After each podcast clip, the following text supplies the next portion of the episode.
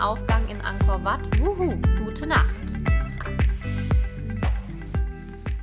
Um 4 Uhr, 22.07.2018 Siem Reap, um 4 Uhr heute Morgen ging es aus den Federn für mich. Der Tuk-Tuk-Fahrer stand bereit und wir machten uns auf den Weg zu den Tempeln. Zuerst stand Sonnenaufgang in Angkor Wat auf dem Plan. Diese Idee hatte nicht nur ich, und das, obwohl es aus Strömen regnete. Das heißt, ich habe nicht mal einen Sonnenaufgang bekommen. Aber jetzt auch hier wieder etwas, was ihr euch zu Herzen nehmen solltet. Anstatt enttäuscht zu sein, dass die Sonne jetzt nicht aufgeht, realisiert doch einfach, dass ihr gerade eine Chance bekommt, die viele andere nicht bekommen. Viele andere haben das typische Angkor Wat Sonnenaufgangsbild. Natürlich ist es grandios und viele haben das Sonnenaufgangsfeeling. Aber wisst ihr, wie Angkor Wat sich anfühlt im Regen? Es waren viele Touristen da, aber lange nicht so viele.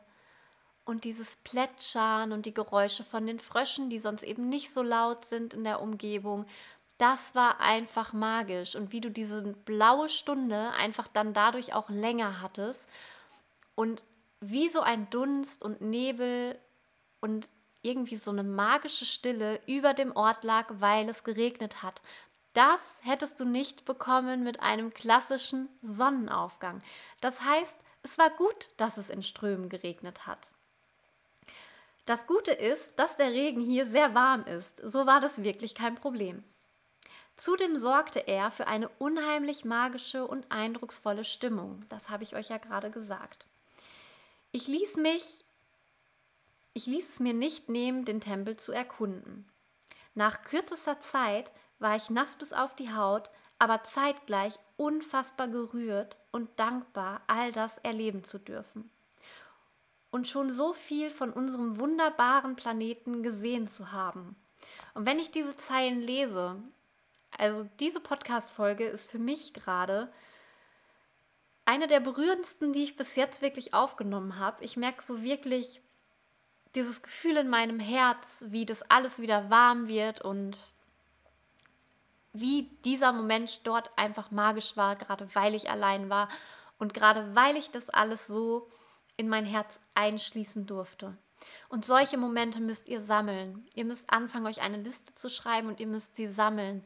Denn in schwierigen Zeiten in eurem Leben, wo die Kreativität zu sterben droht, wo ihr wirklich Probleme habt, euch über Wasser zu halten, dort könnt ihr von solchen Momenten zehren. Und deswegen macht es vielleicht auch Sinn, ein Tagebuch zu führen, denn all das, was hier so drin steht, das kann ich ohne diese Worte gar nicht rekapitulieren, weil in den drei Wochen einfach so wahnsinnig viel passiert ist, dass ich jetzt, wo ich die Zeilen lese, kriege ich all diese Gefühle wieder, all diese Gefühle und all diese Wärme und dieses Gerührtsein und dieses Epische. Und ohne die Zeilen wäre das halt einfach verloren. Das heißt, ich werde auf meinen Reisen jetzt auf jeden Fall öfter Tagebuch führen und vielleicht sogar regelmäßig, wenn ich zu Hause bin. Einfach um die kleinen Momente zu leben und zu genießen. Jetzt eine wichtige Erkenntnis, äh, die ich auf der Reise gesammelt habe, dass Julian nicht hier ist und diese Wahnsinnsmomente mit mir teilen kann. Und es ist gerade mal Tag zwei, Leute macht mich in regelmäßigen Abständen etwas traurig. Mir wird klar, wie wichtig es mir ist, all diese großartigen Momente mit ihm zu teilen. Mir ist auf dieser Reise bewusst geworden, dass es schön und gut ist, all diese Dinge für mich zu tun und in mein Herz einzuschließen. Im Vergleich zu meinen anderen Reisen habe ich aber wirklich gelernt, wie sehr ich es liebe, diese Momente mit anderen Menschen zu teilen. Diese Momente nicht ganz alleine zu erleben. Vielleicht mal zehn Minuten für mich, eine Viertelstunde für mich, wo ich sitze und alles auf mich wirken lasse. Aber dann möchte ich Menschen um mich haben, mit denen ich das Erlebte einfach nur teilen kann, einfach nur genießen kann. Und das hat mir hier wirklich schon an Tag 2 gefehlt bei diesen Wahnsinnsruinen. Ich hoffe jetzt einfach mal, dass euch hier dieser Auszug aus meinem Tagebuch genauso gut gefällt wie mir. Ähm, diese Folge wird vielleicht ein bisschen länger, 30 Minuten. Sollte sie noch länger werden, werde ich sie in zwei Folgen unterteilen. Wir gucken einfach mal. Aber wie gesagt, die nächsten Folgen bauen halt auf dem gesammelten Wissen und den gesammelten Erfahrungen auf. Platschnass, aber glücklich und neugierig ging es zum Tempel Bayong, der Bayong-Tempel, insgeheim mein Lieblingstempel seitdem. Ein Paradies für jeden Abenteurer. Da es noch regnete und es sehr früh am Morgen war, hatte ich die Anlage so gut wie alleine für mich. Leute, das war das einzige Mal an diesem Tag, dass ich irgendwas alleine für mich hatte. Also ein ganz besonderer Moment.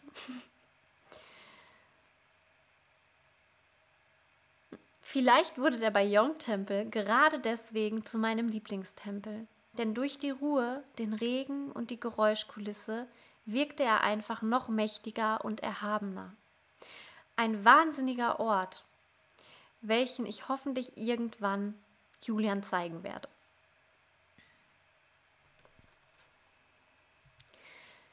Ja, und der Bayong-Tempel wird auch Tempel der tausend Gesichter genannt und war wirklich sehr, sehr beeindruckend, weil dort an jeder Ecke in die Säulen Gesichter mh, mm, eingraviert waren. Eingraviert ist das richtige Wort. Oder eingehauen, ge, gesteinmetzt, wie auch immer man es nennen will.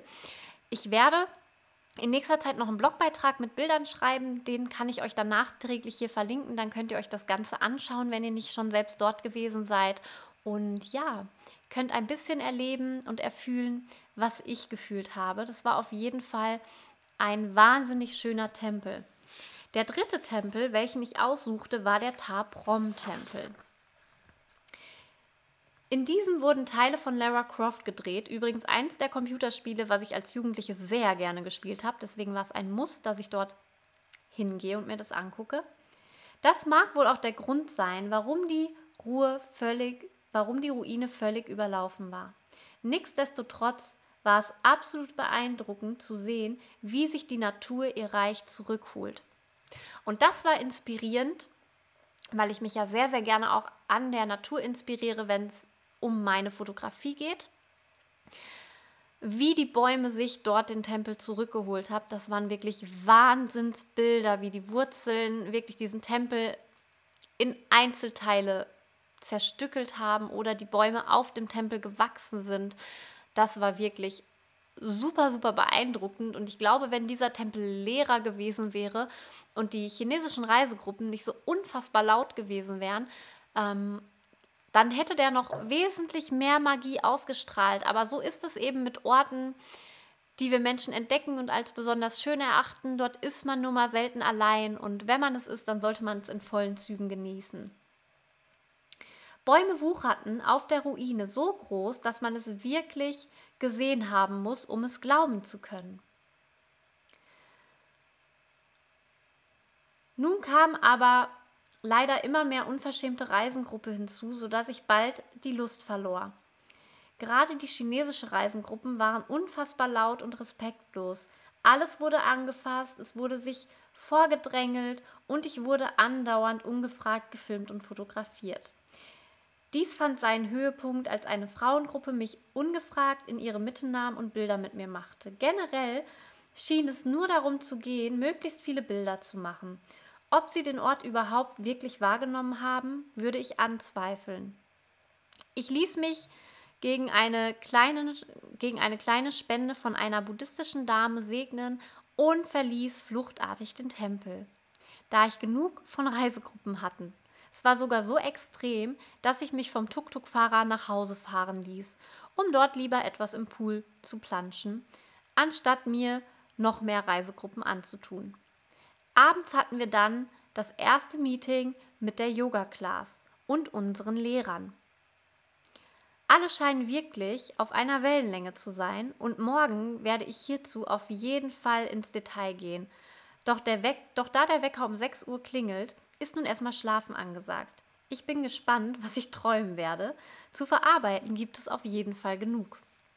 Ja, also wie gesagt, der zweite Tag an den Tempeln war dann wirklich getrübt von den chinesischen Reisegruppen. Ich habe richtig, richtig gemerkt, dass Menschen wieder lernen müssen, Dinge zu schätzen, Orte zu schätzen und ähm, nicht nur wegen einem Foto oder einem Instagram-Bild oder einer dummen Story dahin zu reisen. Es gibt genug, die das halt machen, ähm, sondern wirklich den Ort wieder zu schätzen. Und das ist auch eine Erfahrung, die ich während Kambodscha auf jeden Fall gemacht habe. Es tat mir unglaublich gut, mal nicht das Internet anzuhaben. Einfach mal das Internet nicht anzuhaben, einfach mal nicht available zu sein, einfach den Fokus mal konzentriert bei einer Sache zu haben. Tat mir unfassbar gut. Es geht auch sofort weiter. Ich werde gleich mal ein bisschen besser sortieren. Aber Tag 1 war, denke ich mal, sehr, sehr interessant. Ich weiß selber gar nicht mehr genau, was hier steht. Und wie gesagt, werde ich diese Folge dann einfach in zwei oder drei Folgen splitten, die ihr euch dann anhören könnt. Und ansonsten dürft ihr sie auch gerne überspringen, wenn euch diese Erfahrungen zu detailliert sind. Das ist völlig in Ordnung. Aber wie gesagt, in Sachen Kreativität werdet ihr in den folgenden Folgen richtig viel abkriegen und dafür ist Kambodscha verantwortlich. Tag 1 der Yoga Class, 23.07. Siem Reap, Kambodscha. 22 Uhr, ich liege im Bett und bin fast zu so müde, um Tagebuch zu schreiben.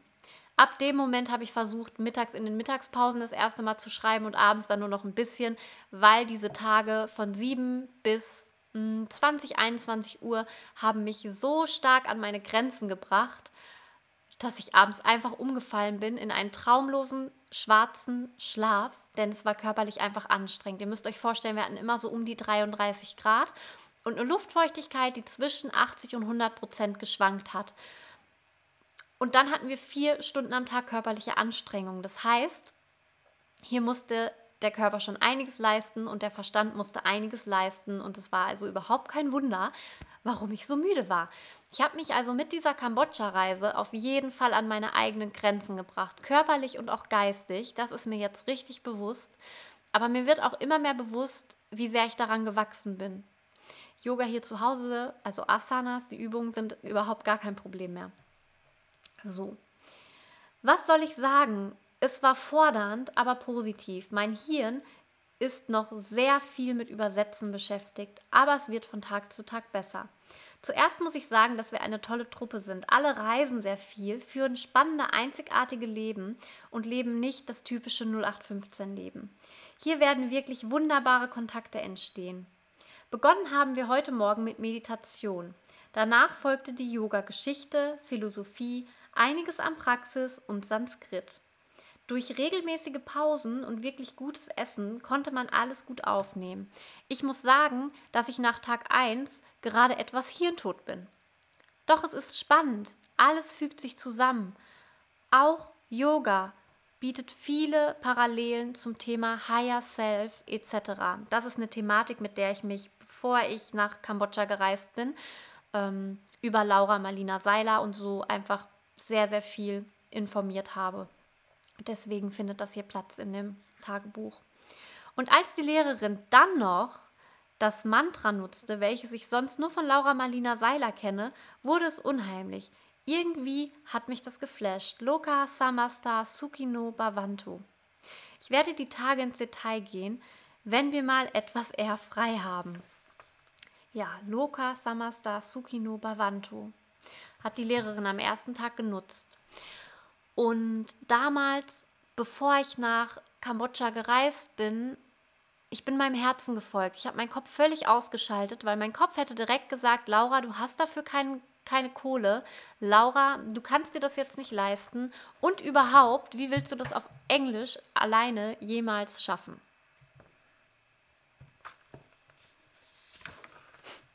Tag 2 der Yoga-Class.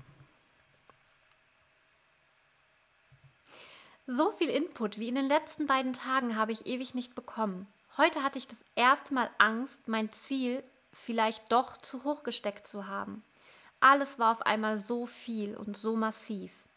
Allein in einem Land, sehr weit weg von zu Hause, eine sehr fremde Kultur, viele neue Menschen. Unterricht beziehungsweise der ganze Tag komplett auf Englisch und so viele neue Inhalte. Auf der Hälfte des Tages hatte ich extreme Kopfschmerzen und ehrlich gesagt fühlte ich mich etwas verzweifelt. Doch nach einer kurzen Pause hatte ich mich dann wieder im Griff. Gefühle und Gedanken sind niemals permanent, außer wir halten sie fest. Es war eine klare Überreaktion, denn es ist wunderschön hier. Die anderen Yoginis und Yogis sind einfach wunderbar und es gibt immer eine spannende Geschichte zu hören. Zudem ist das Team von Tavus Garden, einschließlich meiner Lehrer, herzensgut und absolut liebenswert. So eine Aufmerksamkeit wie hier ist mir wirklich noch nie untergekommen. Mr. Lin wirkt wirklich Wunder und hilft zusammen mit seinem Team so vielen Menschen. Ich schließe sie jeden Tag mehr in mein Herz. Heute haben wir verschiedenste Arten der Meditation erlernt und erprobt. Das war wirklich der Wahnsinn. Ich wusste nicht, dass es so viele Optionen gibt. Unter anderem sangen wir Mantren, super esoterisch, aber doch sehr interessant, denn auch hier geht es darum, seine Energie zu steigern und sich selbst zu heilen. Yoga beinhaltet so viel mehr wie die Asanas. Es ist eine Wissenschaft und eine Lebensart. Ich bin gespannt, was uns morgen erwartet. Wenn ich diese Seiten lese, spüre ich, wie überfordert ich gewesen bin. An diesem ersten Tag. Ich habe angefangen, Heimweh zu kriegen. Es wurde mir alles zu viel. Ich habe gerade in der Anatomie auf Englisch das Gefühl gehabt, dass ich nur die Hälfte verstehe. Und boah, es war richtig, richtig heftig. Und ich habe echt gedacht, ich würde es nicht schaffen.